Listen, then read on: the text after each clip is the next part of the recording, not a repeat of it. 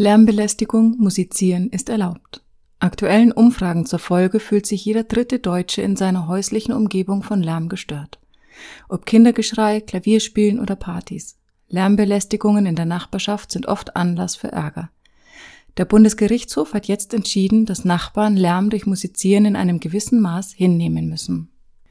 Musizieren darf zeitlich nicht zu stark eingeschränkt werden.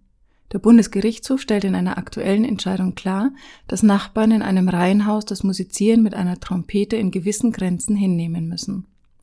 Der BGH nennt einen groben Richtwert von zwei bis drei Stunden Musizieren an Wochentagen und ein bis zwei Stunden an Sonn- und Feiertagen. Im zugrunde liegenden Fall hatte ein Ortstermin ergeben, dass das Trompetespielen des Nachbarn im Schlafzimmer der Anwohner schwach zu hören war. Im Wohnzimmer wurde es als schwache Zimmerlautstärke empfunden.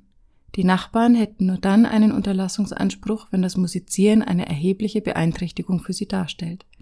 Laut BGH gehört das häusliche Musizieren aber zu einer sozial adäquaten Form der Freizeitbeschäftigung und müsse daher im Sinne einer freien Entfaltung der Persönlichkeit von den Nachbarn hingenommen werden.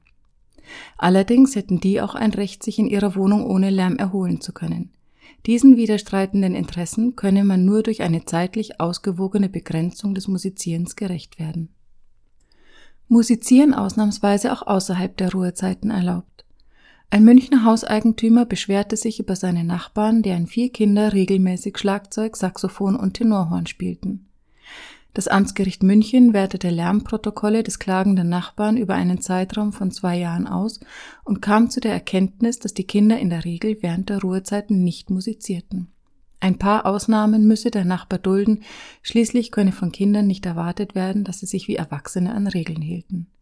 Musizieren sei im Übrigen nur dann als Lärm anzusehen, wenn der Musiker nur laute Geräusche provozieren wolle und keine Melodie.